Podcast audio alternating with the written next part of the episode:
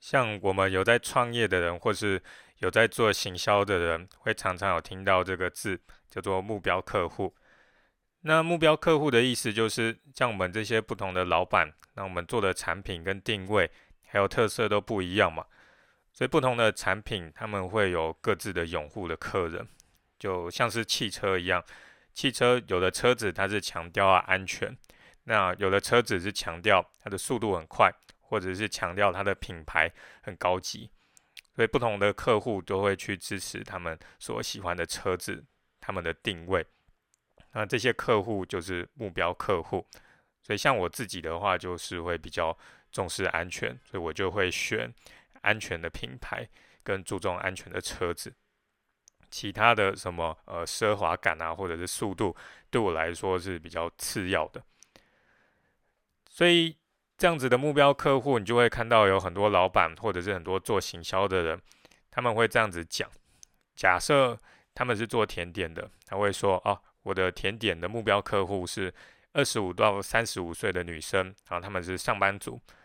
或者是如果有些人他是开餐厅的，他可能会说：“呃，我的目标客户是四十五岁以上的人，啊，他们的工作都是公务员。”用这样子的方法来讲目标客户来做分析的话，如果你是要找地点来开一间店，那这样子是可以的，因为毕竟你要比较知道你自己的目标客户他们大概都是什么样子的人，啊，都会出现在什么样子的地方，在那个地方来去开店，当然就会比较多类似这样子的人看到你的店，然后被你吸引来买东西嘛。所以地点找这样子的人是还 OK 的，可是如果是要讲到文案或是产品的话，也要用这样子的方式来做就不行，它会容易出问题。因为像刚刚讲的甜点的那个例子来说好了，二十五岁到三十五岁的女生，她们这些上班族并不一定是每个人都喜欢吃甜点的嘛。特别是现在很多年轻的女生，她们为了健康的方面，呃，健康的考量，还有身材，还有外观的考量，她们已经都不会去吃甜点了，因为吃了甜点就是会胖，然后也不健康嘛。所以现在有很多在写甜点方面的文案，他们的人为了要去吸引二十五到三十五岁女生的注意，他们会这样子写。他们的文案会说：“哦，我们的甜点非常的健康、营养啊，糖度又很低，会非常适合你们这些想要吃甜点，然后又会怕发胖的女孩子。”那这样子写的话，就会让我想到，这就很像那个一个泡面的例子。那泡面的意思就是说，因为泡面是非常不健康的食物嘛，所以在网络上面常常会有一些文章。然后跟大家说泡面有哪些坏处，它有多不健康，它有多可怕。那写完之后就会说，好，那如果你真的很想吃泡面的话，啊，还有一些方法可以让这个泡面变得比较健康一点。那就是把这个泡面，它先用热水煮过，那煮完之后呢，再把这个热水倒掉，然后再另外加新的热水，然后把调味呃调味料这些包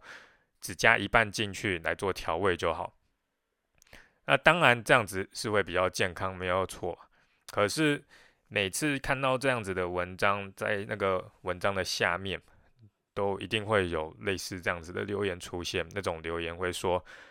今天我都已经要吃泡面，我哪会管你健康还不健康？那我要的就是好吃嘛。被你这样子搞，先煮过，再加一半的调味料，那根本就一点都不好吃啊。”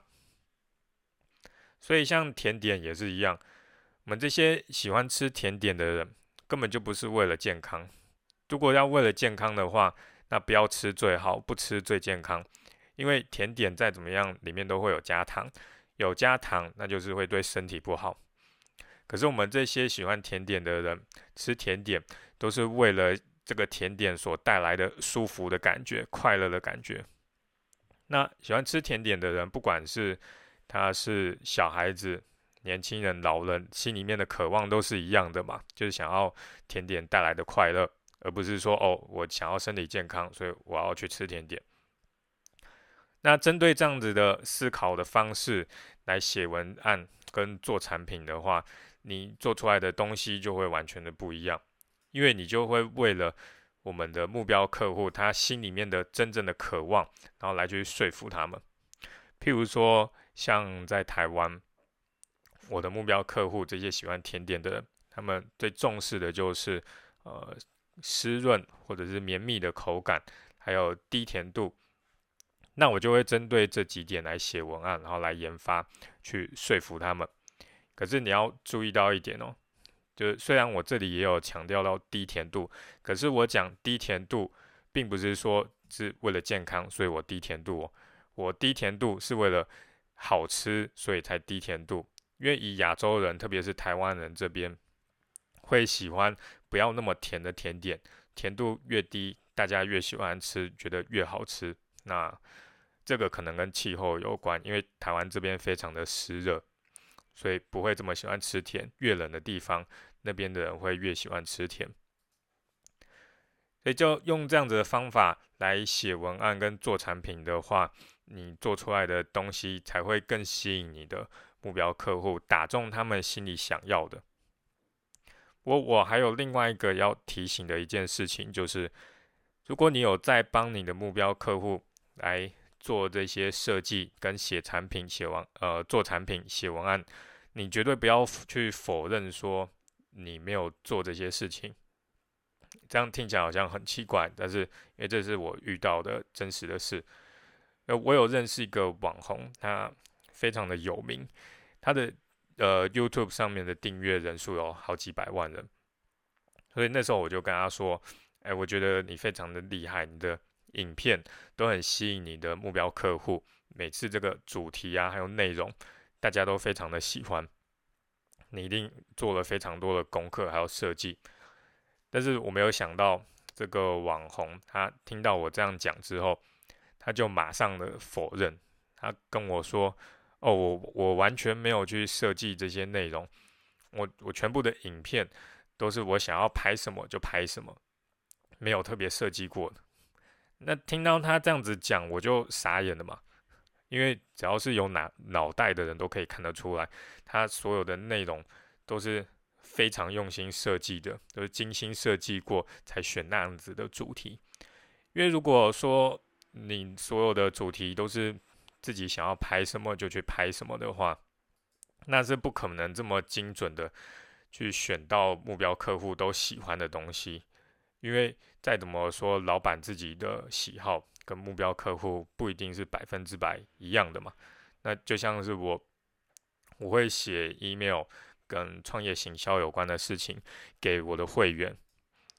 那那是因为我知道这些会员他们重视的是什么，他们想要知道跟创业有关或是跟行销有关的问题是什么，我会写他们感兴趣的主题来给他们，帮他们也创造价值。但是我也喜欢写小说嘛，我高中的时候也会写很多的小说故事。如果我把我喜欢写的这些小说故事寄给我这些会员，他们会喜欢吗？当然有很大的几率他们不会喜欢嘛，因为他们想要看的主题又不是小说，他们想要的是呃创业行销有关的东西啊，所以我就不能这样子，我想要写什么就写什么给他们。但是。我有想过了一下，为什么这个网红会这样子否认？也有可能，呃，因为他平常在影片里面有带给人的感觉就是比较天真活泼，然后很没有心机的感觉。那他可能会担心说，如果他承认了自己有做这些功课，然后特别为了这些观众去选主题的话，会带给大家反感，觉得他非常的有心机。这可能是他的考量。但是我觉得他诚实的去坦白来承认他有做这些功课啊，反而会是比较好的，因为已经开始有很多人对他这样一直否认，表示有点反感了。大家都看得出来，那不可能是想拍什么就拍什么嘛。而且我觉得，如果他真的承认的话，反而会带给大家好感，因为会觉得说，哦，这个人非常的用心，然后为了所有的观众。来做了这么多功课，来准备这些题目啊，还有内容，所以总结来讲，就是目标客户，呃，有一般人的误会，就是以为只要把年龄、还有性别或者是职业列出来之后，然后就照着这样子去做产品。但再强调一次，选地点的话是还 OK，但是产品跟文案就不要这样子做。要正确的做法是，知道这些目标客户内心里面真正在意的东西是什么，他们真正想要的东西是什么，然后再针对这样子去做产品，还有写文案啊。最后，不要去否认你做的这些努力，因为这是非常值得骄傲的一件事情。